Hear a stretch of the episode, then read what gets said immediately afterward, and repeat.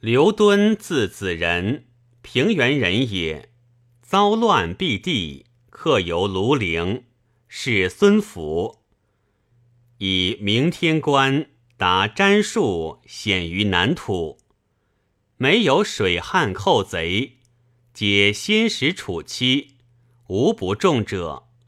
夫一焉，以为军师，军中贤敬视之。号曰神明。